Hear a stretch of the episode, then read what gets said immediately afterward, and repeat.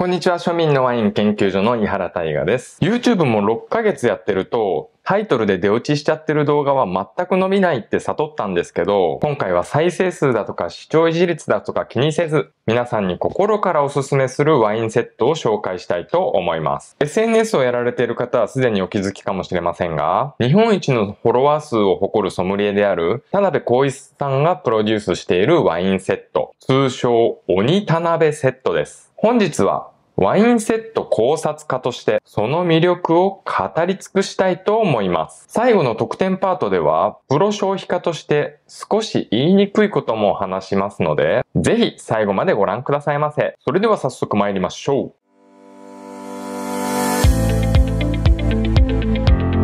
本日の目次はこちら。田辺光一ソムリエとは、他を圧倒する鬼コスパセットとは、田辺セットがなぜおすすめなのか、2023年サマーセットの解説、鬼田辺セットから当研究所で研究済みのワインを紹介、そして最後が特典パート、少し言いづらいことをお話ししようと思います。それでは一つ目の田辺光一ソムリエとはすでに私のチャンネルをご覧になられてる方は、うすうすご気づきだとは思うんですけど、私基本的に自己顕示欲の強いソムリエってなんか苦手なんですよね。私自身ね、自己顕示欲がとても強い方なので、お前が言うなよって話なんですけど、なんか私のイメージではソムリエって、決まった方の横文字を羅列していくテイスティングコメントだとか、ワインの悪口をかたくなに言わないから、傷んだワインに気づかなかったりだとか、ブラインドテイスティングしててもセカンドオピニオン、サードオピニオンニオンを言いまくったりとかジュルジュルって口の中で言わしてペーって吐いたりとか名誉ソムリエという名のお金持ちしか相手にしないソムリエドヌールだとか一部のそういった方々のイメージがこう頭に入ってるんでなかなかソムリエにいいイメージが湧いていないんですよ。しかしそんな私のソムリエイメージを崩してくれたのが田辺光一ソムリエだったんですね。田辺光一ソムリエは20年以上のキャリアを持ち、リッツ・カールトンだったり、海外での経験も豊富。ワイン王国でコラムを書いていたり、現役で有名なワインスクールの講師をやっていたり、いわば第一線で活躍されているソムリエなんですね。経歴だけ見ると高飛車な人だったとしてもしょうがないじゃないですか。言うたらキムタクみたいなもんなんですよ。そんな方がコンビニワインだったりカルディのワインだったり庶民に寄り添ったワインを提案していて嫌味がないんですよね。キムタクがマクドナルドビッグマックかぶりついてうめえとかって言ってもおめえ普段ビッグマックとか食わないだろって突っ込みたくなるじゃないですかもちろん見る人によっては鼻につくかもしれませんしかし少なからず田辺浩一先生 SNS に対しては真髄に愚直に向き合ってフォロワーを増やしてきた方だと感じています。大体ですよ。SNS でのし上がろうとしているソムリエなんか見てみてくださいよ。フォローしてきたからフォロー返したらすぐフォロー解除したり、ブロ解したり、ツイートやストーリーズ、バックヤードでお客さんの悪口を言ったり、ちょっと生きがってるワイン発信者の上げ足を取ろうと躍起になっていたり、やたらワインに対して正義感が強かったり、資本力に物言わして広告費ぶち込んで、自己 PR にブーストかけていたり、そんな一般的な SNS で何者かになってやろうソムリエとは違い、田辺ソムリエはスルー力と対応力も秀逸だったりします。エゴサーチもまめにされていますし、すべてのリプライは3つ以上絵文字を使っていて、文面の味気なさを回避させています。人ってどうしても社会的立場で絵文字の数を調整しがちなんですけど、田辺ソムリエはどんな人に対しても絵文字を多用しています。また見ようによっては絵文字でごまかしてるんじゃないか、そういった意見もあるかもしれません。しかし全員に返信してるだけでもすごいと思いませんか？それはもちろん、たまには忘れるかもしれないですけど、基本的に全員にコメントされてると思います。皆さん少し戻って考えてみてください。キムタクからいいねもらったら嬉しいでしょう。キムタクはジャニーズっていうフィールドでお仕事されている方で、田辺光一さんはソムリエというフィールドでお仕事されている方。両方とも top of the top で何ら変わりない立場だと思います。そういう方からコメントいただけるだけでも嬉しいと思いますよね。嘘だと思うなら、田辺ソムリエに好意的なコメントを残してみてください。1営業日以内に絶対返事が返ってくると思います。ちなみに田辺ソムリエ、映画にもご出演されていまして、巨匠柿崎裕二監督のワイン映画、シグナチャー。そちらで美しい抜線姿を披露されています。家で飲む分には合理的に開けた方がいいなんて私普段言ってるんですけど、いざそういう美しいソムリエの所作を見ると、儀式的に素晴らしいなって感じましたそんなシグナチャー聞くところによるともうすぐ配信が始まるらしいので劇場で見てない方は配信が始まったらぜひ見てみてください。とても面白い映画でした。それでは2つ目のトピック。他セットを圧倒する実力の鬼コスパセットとはに参ります。鬼コスパセットシリーズは2020年4月に第1弾が発売されており私も第1弾から第10弾ぐらいまでは毎回内容が刷新されるたびに購入しておりました。一時期箱ワインばっかり飲んでた時は一旦離れたんですけど、去年からまたちょくちょく買い出したのが鬼コスパシリーズ。一体何が鬼コスパなのか、他と比べてどうなのか、なぜ私が熱く鬼コスパセットを毎回買うのか、ポイントを5つに絞って解説いたします。1つ目、定価から大幅に値引きされているということ。2つ目、各シリーズのお試しができるということ。3つ目、ラインナップが定期的に変わるということ。4つ目、ワイン会をそのまま開けるようなバランスの良さ。5つ目、セットを飲んだことがある人にはわかるチートレベルのクオリティの高さ。それでは一つずつ説明いたします。モニコスパセットがなぜ優れているのか一つ目、定価から大幅に値下げされているという点。そもそも皆さん、高いワインの基準は何円だと感じていますか？昨今じりじりワインも値上げされているんですけど、私の感覚だと2000円超えてくると購入時にためらいが生まれます。その理由は1000円ワインを2本買える選択とトレードオフだからです。そういった意味で普段は1000円ワインばかり飲んでいるんですけど、1000円ワインと2000円ワイン、正直なところ味わいの満足度は2倍あると言っても過言ではありません。この鬼コスパシリーズは1本単価1500円前後ながら定価が3000円前後のワインが買えるんですね。つまりデイリーワインが1500円前後の方は鬼コスパセットシリーズを買うとデイリーワインが3000円ワインに格上げされるんですよ。って言ってもお前そもそもそのワイン定価で買うのかよと突っ込まれると多少口ごもってはしまうんですけど、ワイン界で出しても恥ずかしくないクオリティであることは間違いありません。定価をもともと高く設定している説や、直輸入ワインだから値引きしても十二分に利益が出てるなんて声も聞こえてきますけど、そんな人たちはリカーマウンテン行って値段確認しに行ってください。大体定価販売されています。それに最近は国内仕入れ商品、いわば他のインポーターさんの商品も何か独自ルートで買い付けてきてお得なセットに入っている場合があるんですよ。そんなワインを見つけると、おお、今回はこっから仕入れてきたのか、ここ開拓してきたなぁなんて考察するのも楽しいですよ。そして鬼コスパセットの魅力二つ目。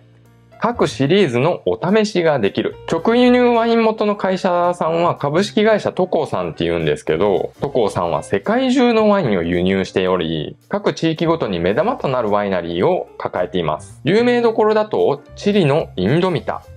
南アフリカのベホフやアルダリン、オーストラリアのグランドバージシリーズに、ドイツのアレンドルフやヤコブ・キューン、名前を挙げればキリがないんですけど、そんな有名銘柄のミドルレンジ、たまにはハイレンジが入っていて、お試しでその高いワインを飲むことができるんです。私自身、今さっき言ったワイナリーなんかは、オニコスパセットで体験してファンになりました。生産者名を覚えるのが疎い私でも、トコさんのワインは横展開、縦展開で飲むことができ、親しみながら覚えていくことができます。買ってて面白いんですよね。次3つ目。ラインナップが定期的に変わる。他社のワインセットを見ていると、定番のワインセットって何か入れ替えがあっても1本2本のレベルなんですよ。しかし、鬼コスパセットって一旦シリーズをリセットすると、半分以上の入れ替えがデフォルトなんですね。ランディングページ自体もそのまま作り直しているんで、相当企画に時間かかってると思いますし、そう考えるとやっぱり看板セットと言っても過言ではないですよね。4つ目、ワイン界でそのまま出せるバランスの良さ。今は白鬼コスパ、赤鬼コスパ、鬼コスパプレミアムなんていろんなシリーズ展開してるんですけど、元祖のミックスオニコスパセットに関してはワイン界でそのまま使えるラインナップになってますワイン界なんて俺やらねえし意味わかんね平たく言うとスパークリングワイン赤ワイン白ワインロゼワインそれぞれさっぱりで酸味が強いのから濃厚で甘いタイプまで幅広くカバーしているんですよなので自分の好みを探求できるという点でも優れていますし逆に苦手なワインだって知ることができるんです様々な産地、様々な品種、自分では購入動線に引っかからないようなワインも多いので、ワインを勉強するのにぴったりだとも言えます。5つ目、トを飲んだことがある人にはわかる。チートすぎるレベル差。引き合いに出して非常に申し訳ないんですけど1万円前後の非常に人気のあるワインセットでエノテカさんのパーティーパックというのがあるんですけど以前こちらの動画でも紹介していたのでよかったらこちらの動画参考にしていただきたいんですが、いわばごめんなさい、布石みたいなもんでした。大人気ワインを飲んで味覚のこの基準値を作ってからこの鬼コスパセットを飲むとレベルの違いにひざまずきます。なのでいきなり鬼コスパセットに手を出すよりは他の店舗が自信を持って出しているセットを飲んでから鬼コスパセットに移ってもらいたいんですよ。そのレベルの差を知るとあなたはもう鬼コスパセットの沼に落ちます。それでは今回発売されている2023年夏の鬼田辺セットの解説に移りたいところなんですけど、もうランディングページが完璧すぎて、もうそれもう見に行ってください。見に行けばわかります。もう全部丁寧に書いてくれてます。ほんまに買わない理由がないんですよ。駆け足で2つだけお伝えしておきますね。1つ目、限定200セット。田辺セットは毎回完売しています。気づいたら売り切れ状態です。今日が月曜日の夜なんで、もしかしたらすでに売り切れになってるかもしれません。そして2つ目、限定200セットの中から抽選でプレゼントが当たる。これ倍率考えてみてください。限定200セット、しかも応募資格にハッシュタグ鬼田辺セットで感想をツイートとか他のインスタグラムとかに投稿しなくてはいけないんですよ。これって結構ハードル高いと思うんですね。例えば平均的な YouTube 動画を例に挙げてみましょう。視聴している方のだいたい20人に1人が高評価ボタンを押してくれます。あ、今押してくれたくださいね。そして200人に1人がコメントを書いてくださります。今書いてくださいね。すなわち一つのコンテンツに対してアクションを取る人っていうのはそれぐらい少ないんですよ。つまりワインを買って正しいハッシュタグを使って正しい投稿をする。そんな人が限定200セットの中に何人いるかということなんですよ。まあ私の予想だとざっくり半分いれば多いんじゃないかなと。そう考えたら全体的な抽選確率ものすごく高くないですか？その抽選の内容はランディングページ見てください。すごいです。それでは今回発売されている鬼田辺セットから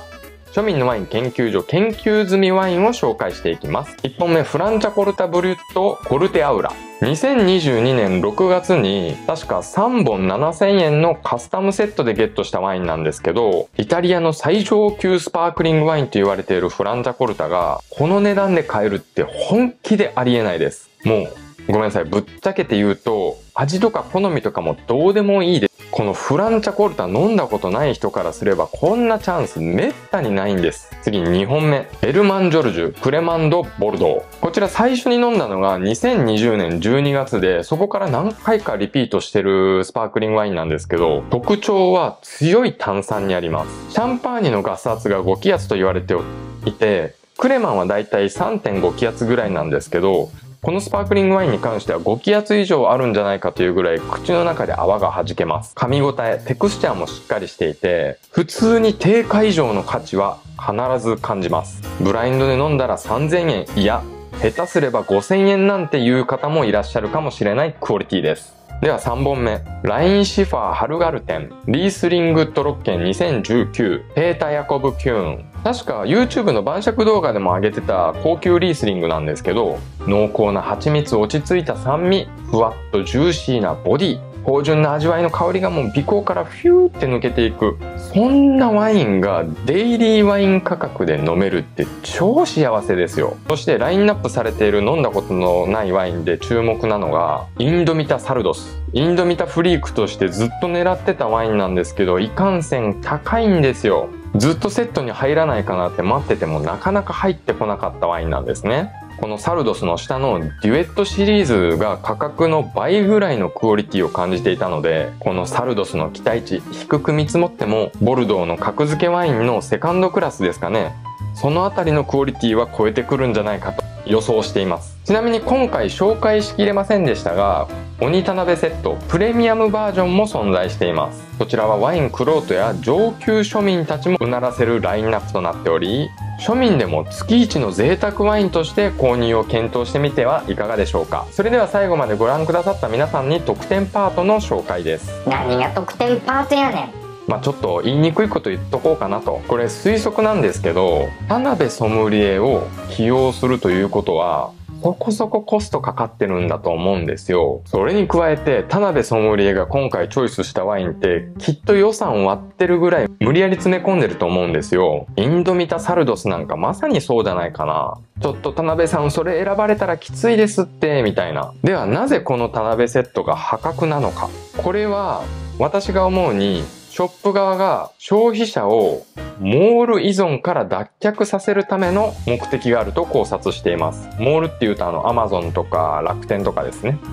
ペイペイモールとか。まあ、悪く言ってしまえば消費者を教育してるんやと思うんですよ。もう直販のショップから買ってくださいみたいな。例えば皆さん楽天の出品料ってご存知ですか？一般的なワインショップだと月額10万円ぐらいかかっていて基本金が。さらに売上から2%から4.5%上納してその他システム手数料がかかって例えば決済手数料だったりアフィリエイト金額だったりポイントだったりとかですかね。まあそれぐらいま金額がかかっていて例えばそのモールルのお客さん全員が直販のサイトから買うようになったとすれば、もうモールに出品する必要がなくなるじゃないですか。その分利益となるわけなんですよね。ただそうは言っても私のように楽天経済圏で生きてる人間としては、デフォルトでポイント10倍ついたり、ちょっとイベントが発動すればポイント20倍なんてあるんですよ。いわば常に実質10%オフ状態で買うのが癖になってるんで、なかなか移行しにくかったりするんですよね。もうこれは販売店との駆け引きでもあるんですけど、今までのその田辺鬼コスパの傾向なんか見てると、後日モール販売を始めるんですね。なので私のような楽天奴隷君たちは、